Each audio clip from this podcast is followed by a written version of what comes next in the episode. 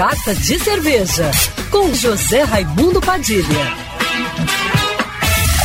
Alô, ouvintes da Rádio Band News FM Rio, saudações cervejeiras. Bem-vindos ao Carta de Cerveja de hoje. O verão chegou com tudo e o Rio de Janeiro está lotado de turistas estrangeiros, vindos de vários países do mundo. Eles estão de férias e querendo ver e consumir o que a cidade tem de melhor para oferecer.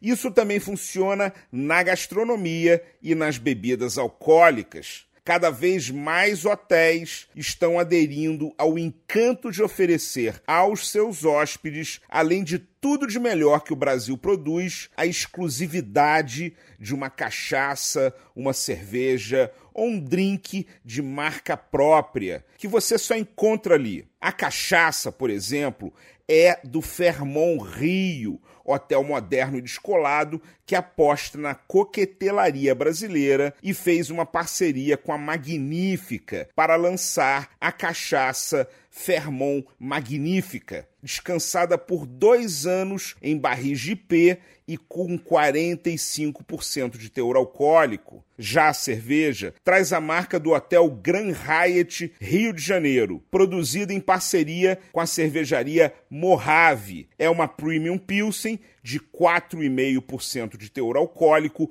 muito fácil de beber, leve e refrescante. E o coquetel é o Cubo, feito pela APTK Spirits para o Hotel Emiliano, uma ale tonic com vodka, vermute bianco, amaro, redução de espumante e especiarias que vem numa garrafa linda. É o mercado de luxo buscando diferencial nas bebidas especiais. Saudações cervejeiras e se você gostou da coluna, já me segue no Instagram, arroba Padilha Sommelier.